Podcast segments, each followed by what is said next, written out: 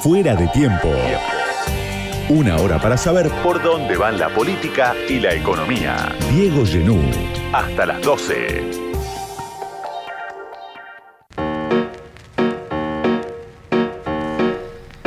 Victoria Vicky De Masi es periodista, trabaja en el diario AR, coordina el espacio de capacitación y debate periodístico El Movimiento y se convirtió en una periodista muy reconocida y muy destacada por su cobertura de la campaña de Javier Milei. La libertad avanza. Gracias Vicky por venir esta No, noche a charlar en Fuera de. Tiempo. Primero te hago una pregunta en base al resultado de las elecciones y a lo que vos viste eh, y lo que podés decir después de la cobertura. ¿Por qué pensás que Milei obtuvo 14 millones y medio de votos? ¿Cuál es la razón principal de semejante apoyo en el balotaje? De que el enojo se haya expresado, a otros dicen la esperanza, pero a través de, de Milei. ¿Por qué? Porque una cosa es Milei convocando gente, eh, generando impacto en una plaza, y otra cosa es este Milei electoral ya devenido presidente, ¿no? Sí. Bueno, si esta misma pregunta me la hacías la semana pasada, yo tenía como una respuesta diferente porque me parece que a medida que pasan los días podemos ir entendiendo un poquito mejor qué pasó. ¿Por qué gana Milei? Bueno, entre otras eh, explicaciones, creo que eh, que él haya resultado electo presidente tiene que ver con eh, una gran insatisfacción económica que atraviesa todas las clases sociales, te diría todas las edades de las personas que están en condiciones de votar. Pero me quedo, me quedo con algo que me pasó cuando salí del búnker en el Hotel Libertador, que es donde el presidente electo está viviendo. Eh, la noche del 19, yo tenía que volver a la redacción, eran más de las 12 de la noche, no había transporte público, estaba toda la zona muy vallada y caminé unas cuadras pasando a propósito por el obelisco porque ahí se había concentrado gente. Y mm, primero, fue una concentración espontánea. Nadie había llamado a juntarse al pie del obelisco. Dos, eh, al pie del obelisco sucedieron las marchas anticuarentena, que para mí son, es un momento muy significativo eh, para la libertad avanza en general y para muchas personas que adhieren a las ideas de este gran movimiento. Y la tercera es que al pie del obelisco habían muchos jóvenes, personas de entre 20 y 25 años, que es un voto que a mí me, me interesa particularmente. Entonces, yo ya había terminado de trabajar, pero estaba con el envión de querer entender, porque la verdad es que yo no esperaba ese resultado del partido que me tocó cubrir.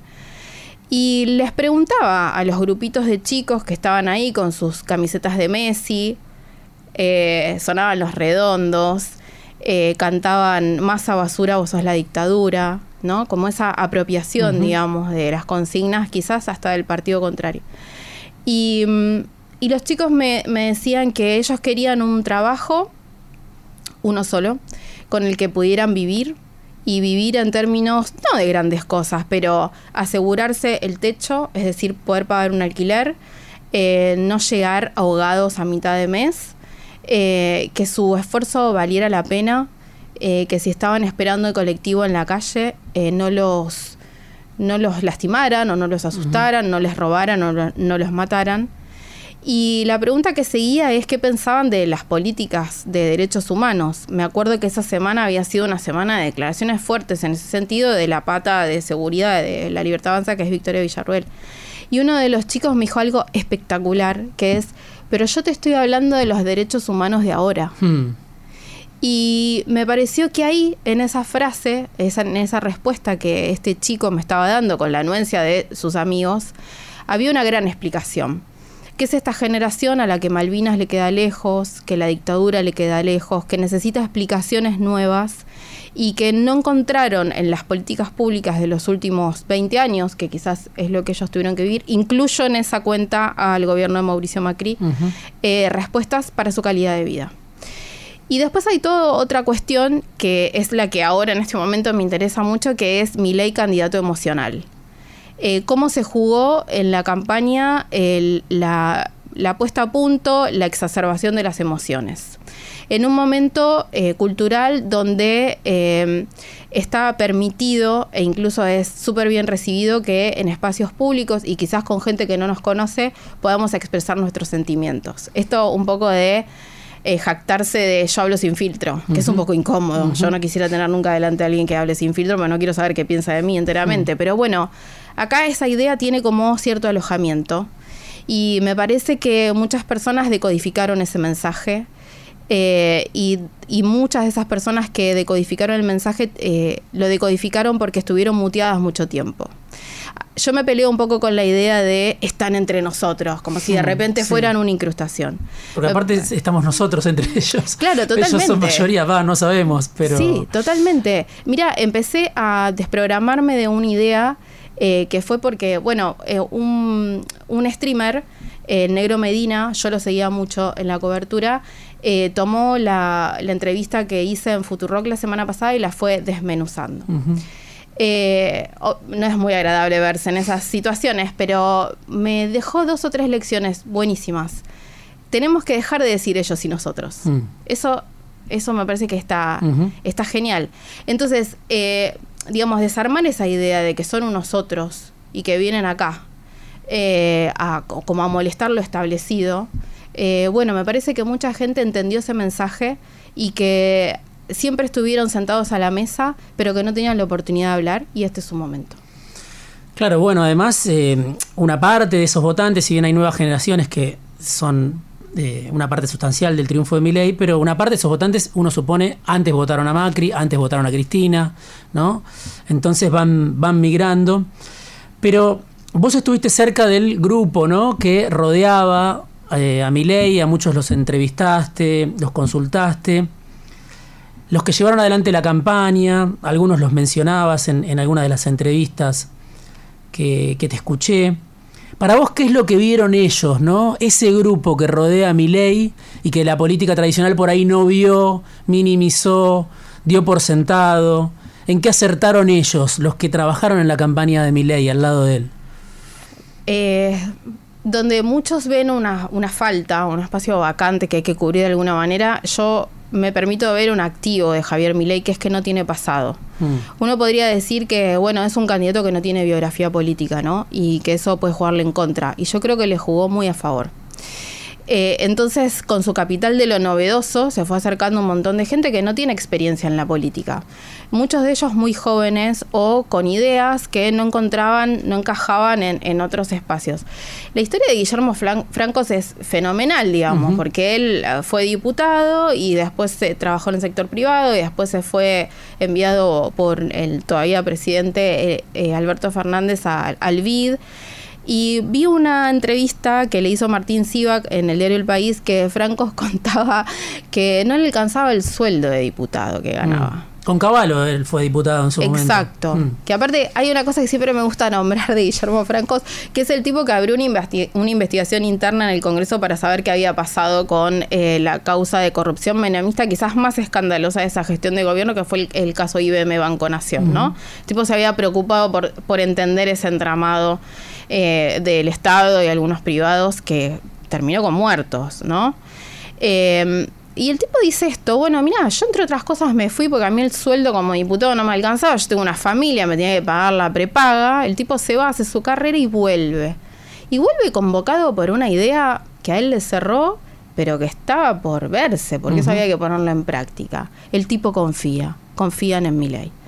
Nicolás Pose, un recorrido parecido, digamos, no en la política, porque él viene del sector eh, privado, se hicieron amigos en Corporación América, donde coincidieron este holding de empresas de Eurnequian. Hay mucho ahí, ¿no? Mucho. Mucho que, migró hacia Miley, del sector privado a, la Libertad Avanza. Sí, mucha Siberia también, que es este lugar donde van a parar los que no están rindiendo como la empresa quisiera. Leía también, creo que mencionabas a Carolina Barros, alguien muy importante de Corporación América, que su hijo está cercano a Santiago Oria. Fue Carolina la que presenta a A los Milei. Eh, ese es el nexo. O sea, Ernequian está rodeado de gente o que se fue con Milei, o que tiene su corazón con Milei, o que trabaja con él, o Sí, lo que me hace pensar en el efecto que Javier Milei genera en la gente. Y te lo traduzco en un ejemplo. Nosotros veníamos diciendo, es imposible, allá por junio, julio, es imposible que Javier Milei eh, logre su cometido, ganar la presidencia, porque no le está yendo bien en las provincias. Ahora, cuando la cara de Javier Milei llegó a la boleta, pasó algo. Entonces, no son sus candidatos, es Javier Milei. Es con Javier Milei. Él genera un efecto en las personas que hacen que se genere como una confianza al punto de se dejó su trabajo en eh, Aeropuertos Argentina 2000 para dedicarse al armado de la campaña primero y asumir la conducción de los equipos técnicos después. Si vos no ves ahí, en, esa, en ese referente, alguien que te genera confianza, bueno. Hmm. En el documental eh, Javier Milei, La Revolución Liberal, Santiago Oría, y que vos lo mencionaste también, eh, que hiciste una nota incluso sobre ese documental, sobre la gran, la gran premier, dice el documentalista y que es alguien muy cercano a, a Milei, la casta está aislada en su burbuja, no tiene contacto con la realidad, ¿no? Sí. Eh, y se ve en ese documental, en esa película que dura dos horas, a un Milei en contacto permanente, ¿no? Con la gente en su momento, eh, como parte de su campaña eh, política en la ciudad de Buenos Aires. ¿Vos crees que ahí hay una clave que es eh, real, digamos, esto? Hay una dirigencia política que se habla a sí mismo, que da por descontado el voto de los sectores populares, de la sociedad. Y hay un Milei que, bueno, es impactante cuando va a la Villa 31 y otros lugares, pero en todos lados, ¿no? Eh, muy, muy pegado a la gente. Sí, estamos en el, en el grupo de WhatsApp, eh, un grupo que se armó con periodistas eh, que estábamos cubriendo la Libertad Avanza, empezamos cuatro, son cuarenta y pico, se llama Periodistas en Cobertura de LLA y aprovecho para mandarle un beso a todos y a todas que son geniales. veo que mis compañeros están compartiendo el cronograma del domingo es muy interesante porque en la cuestión protocolar de horarios y, escalas y demás, hay un paso que no está, que es mi ley hablando al Congreso, ¿no? Pero sí está previsto que él haga un discurso desde las escalinatas del Congreso a la gente que un poco convocó y otro poco se está autoconvocando esa cercanía que él generó con sus votantes eh, es importante y yo creo que tiene mucho peso en la decisión de, mucha gente que o lo votó siempre o lo terminó votando, aún con el apoyo público que recibió de parte de Juntos por el Cambio. Mm. De la eh, casta. Claro, de la casta. Bueno, también creo que Milei y los suyos, digo, ese primer anillo, segundo cordón de Milei, ha entendido que en un momento había que hacer política, ¿no? Y, bueno, que había que sentarse a hablar con gente con el que, a la que habías despreciado en algún momento. Eh, es, habla de, entiendo, de una persona eh, política en maduración, menos mal.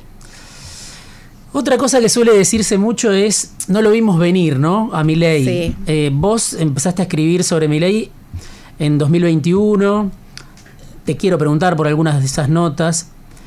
Pero además yo vi infinidad de notas en los últimos dos o tres años de sectores del progresismo, de sectores, no sé cómo denominarlos, que hablaron mucho y se hicieron eco del peligro que representaba Milei. O sea, muy temprano empezaron a decir, miren lo peligroso que es, bueno, la indignación, la denuncia, la reivindicación de la dictadura, ¿no? Eh, no es que el progresismo no lo vio, no es que la izquierda no lo vio, no es que parte del peronismo no lo vio, sino que desde muy temprano empezaron a decir, mi ley, mi ley, mi ley, horror, horror, horror. ¿Qué falló para vos en esa reacción temprana? Digo, porque no es que no se lo vio venir. ¿Por qué resultaron impotentes todas esas alertas, todas esas alarmas? del progresismo, de la izquierda, de la gente que eh, se siente eh, comprometida con los valores democráticos, que uno puede estar de acuerdo con ellos, eh, que puede ser gente que tengamos afinidad, pero se pasó dos o tres años parte de esa gente diciendo esto es el horror y mi ley no paró de crecer. Sí, es una pregunta enorme, digo, vamos a ver por dónde empiezo a responder. Mira, eh, a mí me sorprendió mucho en, eh, durante la cobertura de la campaña, que habrán sido ocho o nueve meses por ahí. Yo seguí la cobertura de medios gráficos barra digitales, porque me dedico a eso, a escribir. eh, también seguía a la tele y escuchaba un poco de radio. Pero además, además, tuve que ampliar mi campo, porque hoy juegan fuerte los canales de streaming, por ejemplo, eh, las redes sociales, un space en Twitter. Yo escuchaba referentes, línea directa de mi ley de la libertad avanza, haciendo declaraciones en space de Twitter a las 2 de la mañana, que eran, eh, digamos, si trabajamos con discursos, es un discurso valioso. Después vos lo tenés que trasladar al texto, pasaban cosas. Entonces, hay como una recirculación de información que a los periodistas más de la vieja escuela, tradicionales, eh, si no nos acercamos nos queda re lejos. Vos tenés que ir y atrapar eso que se está diciendo. Eh, eso por un lado. Por otro, eh, siempre yo, a riesgo de generalizar, la generalización obviamente admite excepciones y, y, siempre siento que me quedo corta porque termino como describiendo la foto. Pero yo veo como una sensación en general de que las personas ya no tienen ganas de que les digan cómo tienen que pensar o cómo tienen que vivir o si le tienen que poner la E del lenguaje inclusivo para que no quede nadie afuera. Igual queda alguien afuera, siempre queda alguien afuera.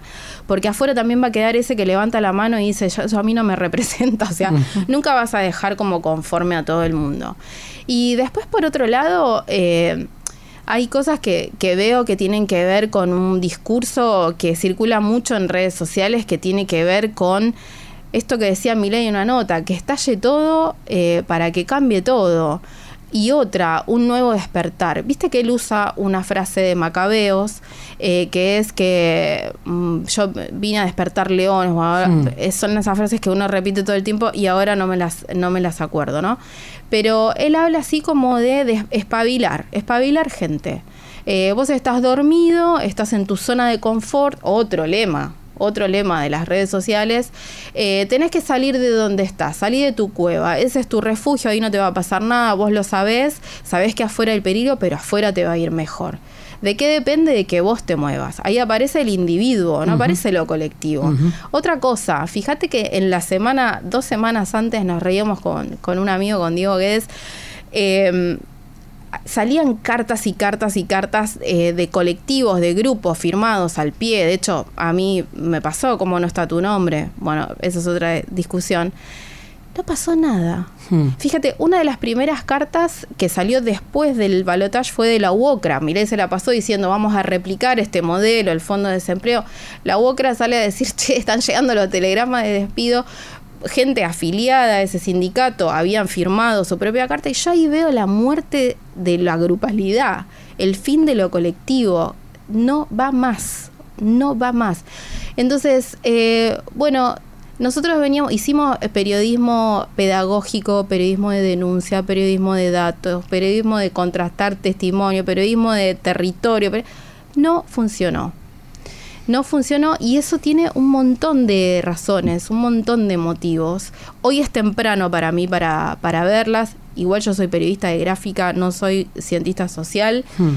pero sí me parece que el triunfo de la libertad avanza, encarnado en la figura de Milei, es la traducción de un gran cambio, te diré, a este estilo de vida. Un nuevo contrato social. Y es lo que se está escribiendo ahora y hay que ver cómo muchos que no adherimos a esas ideas nos adaptamos, pues la que viene. Milei, bueno, está armando su gabinete, trae muchos eh, especímenes, personajes que algunos tuvieron una actuación importante durante el menemismo, cabalistas, otros con Macri como, como Toto Caputo, pero al mismo tiempo hay algunos que se quedan afuera, ¿no? Emilio Campo, no sé, el profeta de la dolarización, que se suponía que iba a ir o al Banco Central o al Ministerio de Economía, afuera. Victoria Villarruel, ¿no? La candidata, la vicepresidenta electa también, que quería el Ministerio de Defensa, que quería la aduana, que quería, no sé, la DGI, áreas de seguridad afuera. ¿Por qué hace eso mi ley de dejar afuera algunos personajes que fueron muy importantes durante su campaña, ¿no? Y también eran eh, parte de los denunciados. Bueno, miren, estos personajes van a tener mucho poder. Ahora, mi ley pareciera haberlos usado en campaña y los saca de escena. ¿Por qué pensás? ¿Por qué pienso? A ver, ¿qué pienso? Mira, de, todo ese combo la que más me preocupa es Victoria Villarruel.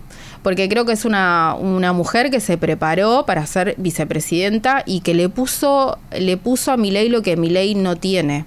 Eh, Milei no tiene discurso de seguridad, su discurso es puramente económico y bueno, eh, Victoria Villarruel sabía dónde tocar en campaña y Milei la sumó todo el tiempo, esto también hay que decirlo, o sea, Milei eh, cuando pudo, en cuanto pudo, nombraba a su compañera de fórmula con nombre y apellido y decía, esto no lo mm. puedes desmentir, la voy a poner a que maneje seguridad y defensa porque son mm. sus territorios y quiero que, sigan siendo de ella quedó como un poco borrada, ¿no? Como le han puesto a la fórmula que, iba a quedar tercera. Esto es genial.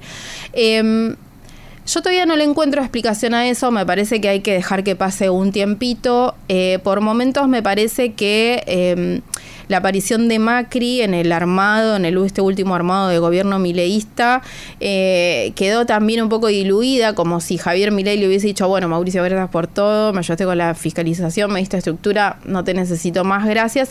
Y después, bueno, gente cercana a Macri haciendo sus acuerdos por fuera. Eh, otra vez, digo, la, la idea de institucionalidad o la idea de grupalidad, como si eh, la aparición de mi ley hiciera espacio para que uno arregle como en estos mano a mano, ¿viste? Como que vas por afuera y haces tu movida y te ubicas en el lugar que quieras.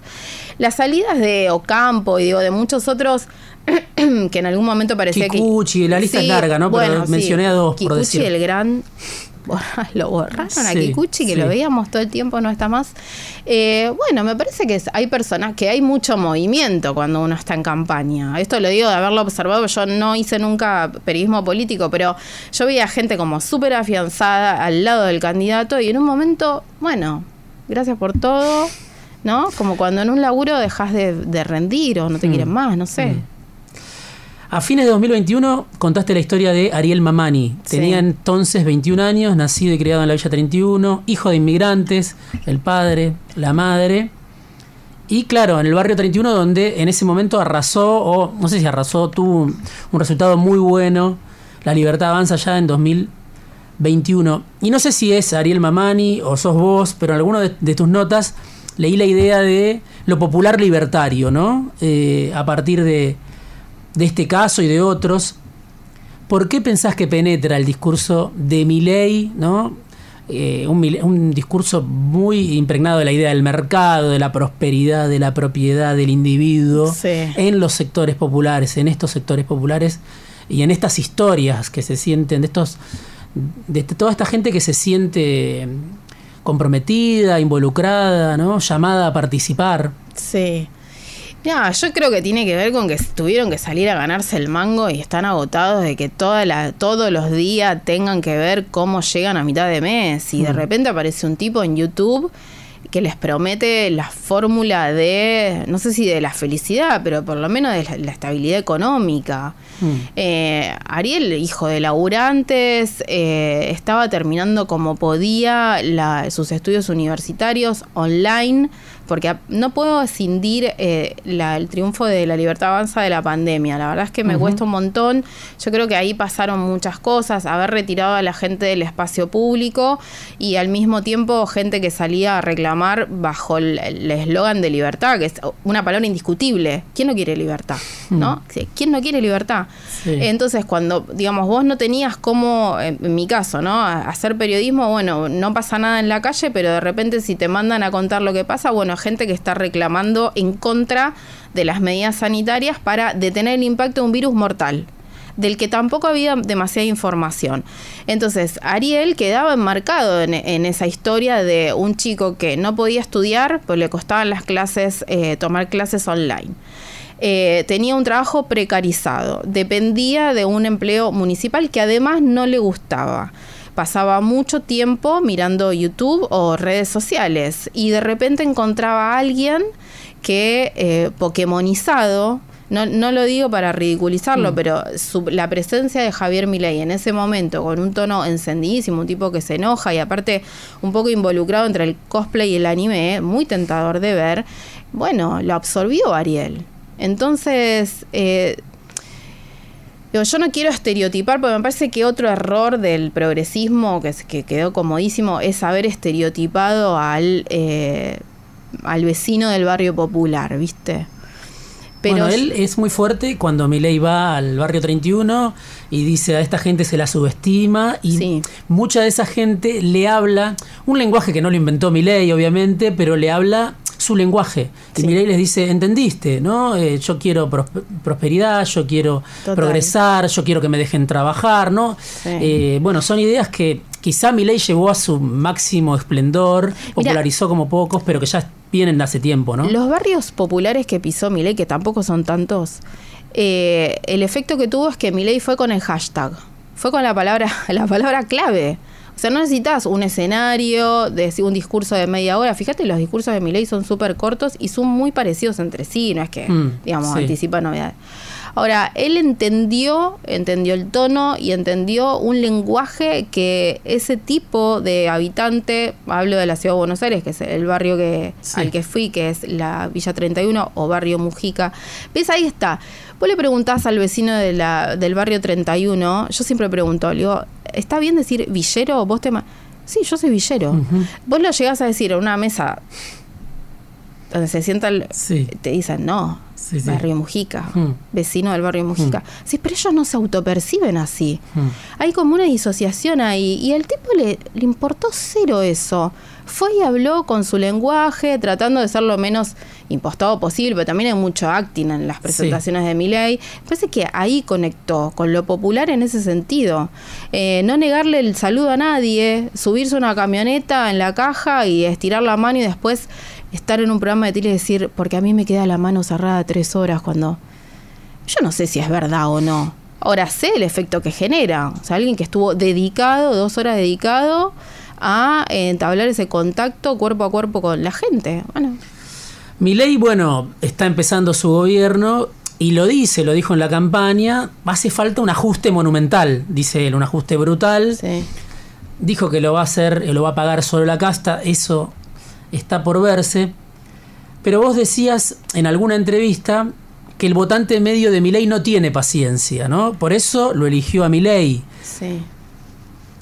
Eso a mí me lleva a presumir que puede haber una ruptura si ese votante de mi ley no tiene paciencia y lo votó esperando que lo saque del pozo, que lo ayude, pero después recibe parte del, del ajuste en su vida cotidiana, en el transporte, lo que por supuesto Sí. ya sabemos, las tarifas, eh, no sé, está el el plan de, de- de privatizar la educación que depende de las provincias. Pero digo, ¿vos pensás que puede haber una rápida ruptura entre ese votante de Milei o una parte de ese electorado votante de Milei que no tiene paciencia y un gobierno que más rápido de lo que muchos esperan, Mm. sobre todo por los que lo votaron? Me parece que el, el núcleo duro, núcleo duro votante, duro, durísimo, que lo, lo siga a muerte, es capaz de romperse con tal de bancar a su candidato. Eh, dudo de ese porcentaje que se le suma a Javier Milei, porque entre las eh, generales y las PASO fue el 30%, Sí, digo, sí, ahí hay como un techo. Sí, sí. Eh, dudo de ese. No sé si le cayó también eh, la- el meme ese de la remera que dice no hay plata. Hmm. No sé. Puede llegar a transar otras cosas, pero si el, el triunfo de Milei se explica en la gran insatisfacción económica, gran generalizada, y viste, imprimir remera con la frase no hay plata, no sé si le cae bien a todo el mundo, pero no tengo dudas de que el votante duro de Javier Milei, Milei, Villarruel, La Libertad Avanza, es capaz de sufrir, porque confían en su candidato. Sí, La última, ¿qué lugar le, le asignás a los medios de comunicación en eh, bueno esta victoria de, de algunos sectores que los llevaron a Milei a la presidencia, más allá de que Milei hizo mucho, el grupo que, que lo acompañó, pero no, nace de los medios de comunicación, eh, hay periodistas muy importantes en, en su historia. Sí. Nace de los medios de comunicación y sin embargo la campaña más fuerte no se ha hecho en el canal que lo parió, Hmm. ¿no? Hmm. Eh, yo creo que la En. América decís. Sí, en América, digo. Hmm, claro, pero ahí América estaba Sí, reubicada con masa. total. Bueno, no lo sé, pero sí, digamos, yo lo vi más, eh, vi más notas a favor o con descendientes o sin una cosa que yo extraño muchísimo, que es la repregunta. Yo extraño muchísimo la repregunta, que no tiene que ver con pinchar al otro y hacerlo sangrar hasta que se muera, sino, bueno, eh, tomar lo que dice y, preguntarlo de otra manera, básicamente para que ofrezca más información. Eh, yo veo me parece que va a ser una relación muy tensa con el periodismo, con el periodismo que quiera hacer periodismo, eh, pero que al mismo tiempo la libertad avanza, da un montón de cosas para ser contadas. Y sobre todo la traducción de, de lo que va a ser su gobierno me parece que está en la calle, que que hay que hacer periodismo ahora en la calle, ¿viste? Que ellos ya llegaron al poder. A mí ellos me interesaron, digo, ellos, la libertad avanza como partido, en su camino hacia el poder, en todo lo que hicieron, los pasos que dieron para llegar a ser gobierno. Ahora no me interesan tanto, ahora me interesa ver esa traducción en nuestra vida cotidiana. La respuesta social. Exactamente. Mm. Esto que decías antes vos, bueno, ¿cuál es el tiempo? Mm. ¿Qué tiempo le van a dar? Bueno, yo ando en la calle ahora con el cronómetro. Victoria Vicky De Masi, periodista, trabaja en el diario AR, coordina el espacio de capacitación y debate periodístico El Movimiento, tiene una biografía de Carlitos Menem Jr. Sí, Carlitos Nair. Junior es el otro. Carlitos, Carlitos Nair, perdón, sí. Sí, el otro. Se pasa se llaman igual. sí, Carlos Nair, Menem es el, el ¿Cómo se llama Carlitos Way? Carlitos Way, sí. Gracias, Vicky. Gracias a vos, Diego. Fuera de tiempo. Una hora para entender la política en este mundo inestable. Diego Genú. Hasta las 12.